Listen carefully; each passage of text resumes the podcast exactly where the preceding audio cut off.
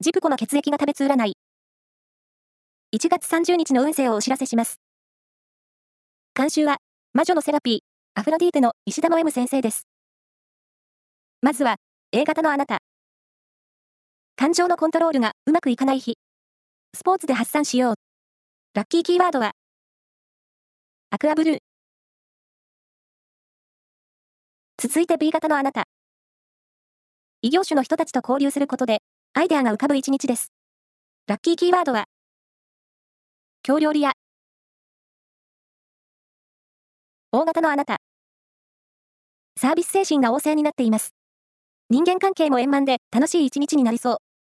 ラッキーキーワードは、ベーグル。